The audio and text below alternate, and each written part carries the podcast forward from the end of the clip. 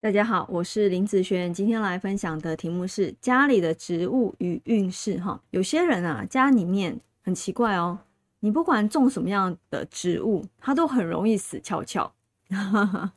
哦，或者是有些人他的家里面，嗯，或者是办公室都是一样哦，阳光不太会照的地方。哦，那因为办公室本来阳光就不容易进去啊，所以呢，你所挑的植物就要特别的去选一下。啊，因为植物它有分室外或者是室内的。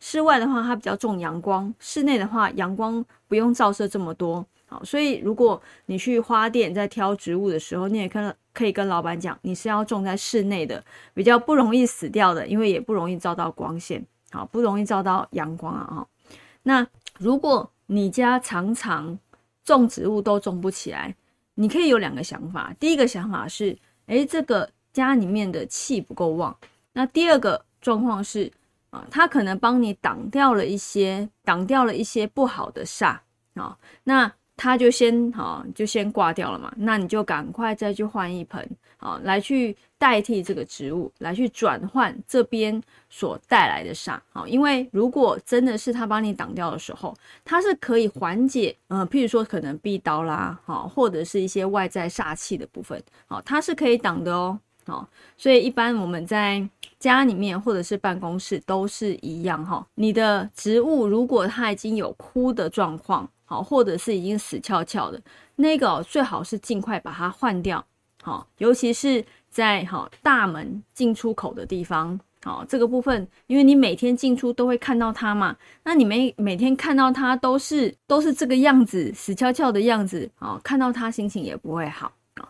那你看到一个。哦，生气蓬勃的植物，心情是不是自然就好多了呢？哈，那当然，它还会帮你转化一些好的气场啊。所以呢，家里面或者是公司啊，阳台啊，不管是前阳台、后阳台都可以哦。窗台或者是大门的前后哦，其实都可以哈。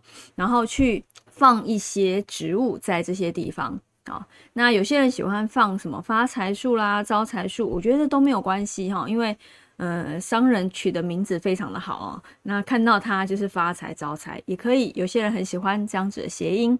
那我是主要是以大植物的叶子为主的。好，植物的叶子越大的话，它在吸收的阳光的氧气转换会越多哈。所以可以找大型的好植物的叶子。哦，这样也行。那有的时候不要太小颗哈，可以大颗一点哈。如果是放在大门前后的话，啊，最好是大颗一点，植物叶子的部分茂密一点，这样是最好的。那有哪些植物是尽量不要？第一个就是玫瑰哈，因为玫瑰它的那个茎上面有刺，好，有刺的东西啊，尽量都不要。或者是仙人掌哦，这个也都不适合。仙人掌不管是家里面、办公室都是不适合摆放的哦。所以呢，带刺的植物来说，你把它去掉了之后，剩下来的哦，其实像我刚刚前面讲的，那类似大叶植物都很适合放在哦家里面、办公室来帮你哦，就是挡一些煞气啦，或者是把这个地方的气哈再养足够一点。也是非常好的哦。好，那上这个影片就分享给大家，我们下次见喽，拜拜。